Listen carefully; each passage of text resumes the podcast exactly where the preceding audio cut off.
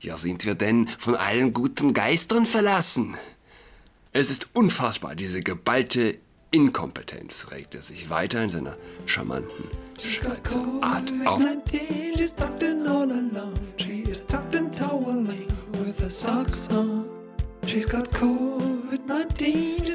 Hallo und herzlich willkommen zum Trans-Podcast. Mein Name ist Julian Adrat. Patricia Schlesinger, wer kannte sie noch vor, vor einer Woche, vor zwei Wochen?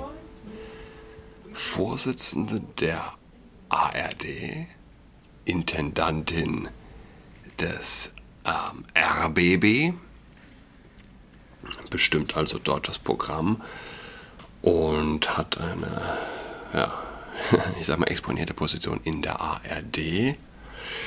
Aber niemand, niemand kennt sie, ja, sag ich mal. Ähm, Im Sinne von, kein Schwein kennt sie. Und diese Schattenschweine, wie ich sie nenne, wie ich auf Twitter geschrieben habe, die der Deep State hervorbringt. Und ähm, die machen sich nicht nur blutsaugend einen faulen Lenz, wie jetzt herausgekommen ist, sondern sie wollen uns auch umerziehen. Du kennst sie nicht und sie beherrschen dich. Das ist besonders ekelhaft, ja, die Vorstellung. Ich meine, du, du weißt, wer Kanzler ist du weißt vielleicht noch, wer Innenminister, Innenministerin ist. Ja? Aber weißt du, wer der Vorsitz der ARD innehat? Weißt du, wer der Intendant im Hessischen Rundfunk ist? Die Leute, die deine, dir, dir vorgeben, wie du zu sprechen hast, die dich umerziehen wollen, die dich glauben machen wollen, es gibt äh, tausend Geschlechter, du kennst sie nicht. Das ist, ähm, ich finde, nochmal hat eine, hat eine andere Qualität. Patricia Schlee. Äh, aber es gibt Hoffnung. Ja, ein Aufruf von fast 200 renommierten Linguisten und Philologen hat den öffentlich-rechtlichen Rundfunk kalt erwischt, lese ich aus, einem, aus einer Meldung vom Verein Deutsche Sprache. Sie fordern von ARD und ZDF die Abkehr von der Gendersprache. Darunter zu finden sind Professor Gisela Sifonun, Grammatikexpertin, Professor Martin Neef, TU Braunschweig oder Dr. Olaf Krause, Deutscher Rechtschreibrat und so weiter, wie auch immer. Initiiert hatte den Aufruf der Germanist und Romanist Fabian Peyer, der auch VDS, Verein Deutsche Sprache, Mitglied ist. Die Unterzeichner kritisieren die Ignoranz, womit der ÖRR am Hörer und Zuschauer vorbeisendet. ARD und ZDF seien Vorbild und Maßstab für Millionen von Zuschauern, Zuhörern und Lesern. Und daraus erwachse die Verpflichtung, sich an geltende Sprachnormen zu halten und, Zitat, mit dem Kulturgut Sprache regelkonform, verantwortungsbewusst und ideologiefrei umzugehen. Zitiert die Welt den Aufruf. Geltende Rechtschreibregeln dürften nicht missachtet werden. Gendersterne und andere Zeichen seien nicht mit dem Bildungsauftrag der Sender vereinbar. Die Sprechpause vor dem Innen entspreche nicht geltenden Aussprachenormen. Zu beachten sei ohnehin das Prinzip der politischen Unparteilichkeit, dem der ÖRR durch den Medienstaatsvertrag verpflichtet ist. Die feministische Linguistik der späten 1970er Jahre, die auf das Gendern zurück auf die das Gendern zurückgeht, sei unwissenschaftlich und ideologisch. Zu ihr müsse der ÖRR eine kritische Distanz wahren. Vielmehr müssten die Betreffenden unwissenschaftlich und ideologisch äh, sorry, vielmehr müssten die betreffenden Medien anerkennen, es gibt im Deutschen einen Unterschied zwischen dem grammatikalischen und dem biologischen Geschlecht. Die Sprachgemeinschaft lehne Gendersprache mehrheitlich ab. Die ständige Nutzung sorge daher für einen erheblichen sozialen Unfrieden.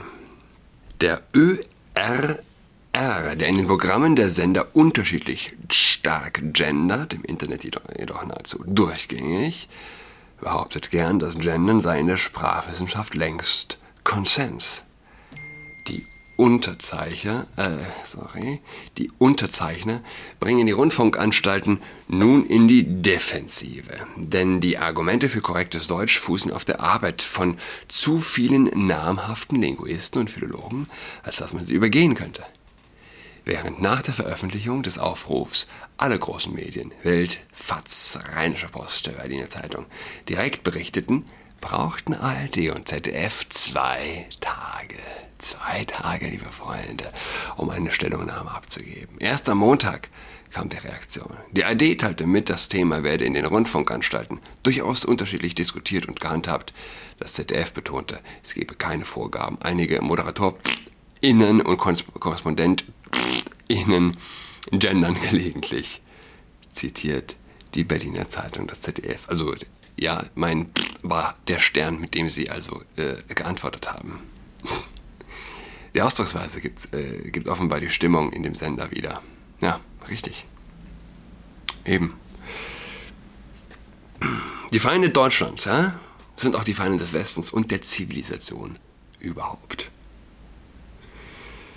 Ja, GEZ abschaffen wäre ein großer Schritt hin zu einer besseren Welt, zu einer besseren Welt in diesem Land und in der Welt überhaupt.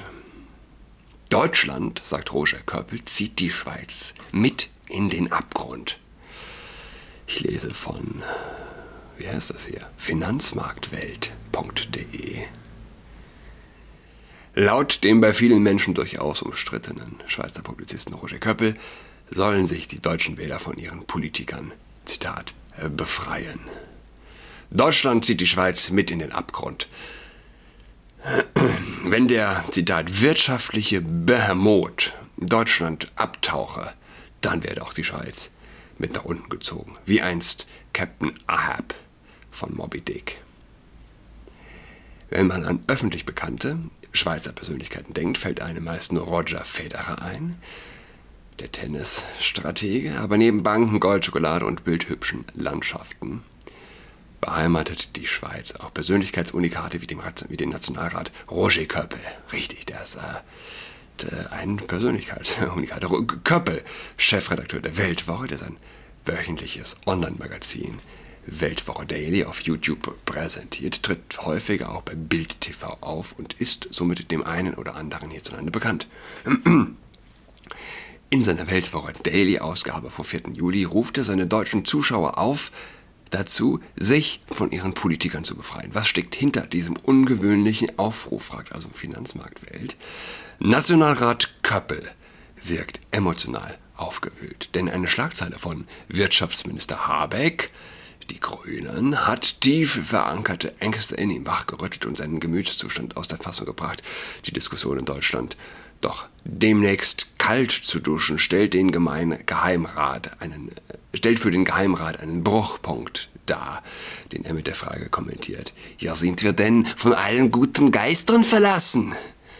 Es ist unfassbar, diese geballte Inkompetenz, regt er sich weiter in seiner charmanten Schweizer Art auf und beschreibt, wie die deutschen Politiker ihren Bürgern, Bürgern immer neue Zumutungen präsentieren. Wirtschaftsminister Habecks Aussage in einem Werbespot dass er sowieso noch nie länger als fünf Minuten geduscht habe, empfindet Nationalrat Kappel ebenfalls als ein beunruhigendes Zitat. Offenbar lebe Habeck die grüne Mangelwirtschaft, bei der man sich bewusst um ein paar hundert Jahre zurück katapultiert, bereits beim Duschen vor, so Kappel. Der Affront besteht seiner Meinung nach darin, dass diese wendungs- und windungsreichen Politiker jetzt den Ukraine-Krieg nutzen, um ihre eigene Politik zu vernebeln, zu vertuschen und schönzureden. Die Diskussion um kalte Duschen, Wasserrationierung, Ende des Verbrennermotors, Strommangel für die einstmals glorreiche Industrie, außer Kontrolle geratene zweistellige Inflationsraten und eine mangelhafte, ausgerüstete Bundeswehr beunruhigen den Schweizer Nationalrat zutiefst. Denn er weiß um die enge Verknüpfung der Schweiz mit der europäischen, insbesondere der deutschen Wirtschaft. Stürzt Deutschland in den Abgrund, wird die Schweiz unweigerlich mit hinabgerissen. Die deutschen Politiker sind in Köppels Augen ein reines Gruselkabinett. Grüne Kriegsgurgler, die früher noch Bäume umarmt haben, fordern jetzt einen Sieg über Russland und Putins mit Waffen, die die Bundeswehr gar nicht hat. Einen Sieg über Russland und Putin, so Da ist sein Fehler. Sein Fazit zur Politik in Deutschland. Ihre politische Elite hat in den letzten Jahren nach Strich und Faden versagt. Diese politische Inkompetenz ist den Deutschen nicht länger zuzumuten, wettert er weiter und muss zugleich auch lachen, denn er weiß, dass es sich hier wirklich um eine steile Ansage aus der Schweiz handelt. Aber Deutschland liegt ihm am Herzen, weil das Land wichtig ist für die Schweiz. Nationalrat Köppel weiß aber auch Rat. Er empfiehlt uns, die deutsche repräsentative Demokratie in eine echte, direkte Demokratie umzuwandeln. Mehr Demokratie wagen, wie Willy Brandt, so seine konkrete Empfehlung. Olaf Scholz nimmt er aus diesem Irrenhaus der Politik in Deutschland aus. Für ihn ist er einer, für ihn ist er in seiner beamtenhaften Normalität noch am ehesten vertrauenswürdig. Daher kommt es einem Wunder gleich, wie wir Deutschen es geschafft hätten, bei all der fürchterlichen Auswahl den wohl einzigen mit Einschränkungen vertrauenswürdigen Politiker ins Kanzleramt zu bringen. Abgesehen davon, dass Roger Köppel hier mit seiner Ausgabe von Weltwoche Daily ein echtes Husarenstück an gelungener Politiksatire abliefert, treffen viele seiner Aussagen den Nagel auf den Kopf. Sein Aufruf zur Vernunft wirkt wie eine frische Sommerbrise, die über die Schweizer Alpen zieht und nach Deutschland hinein weht.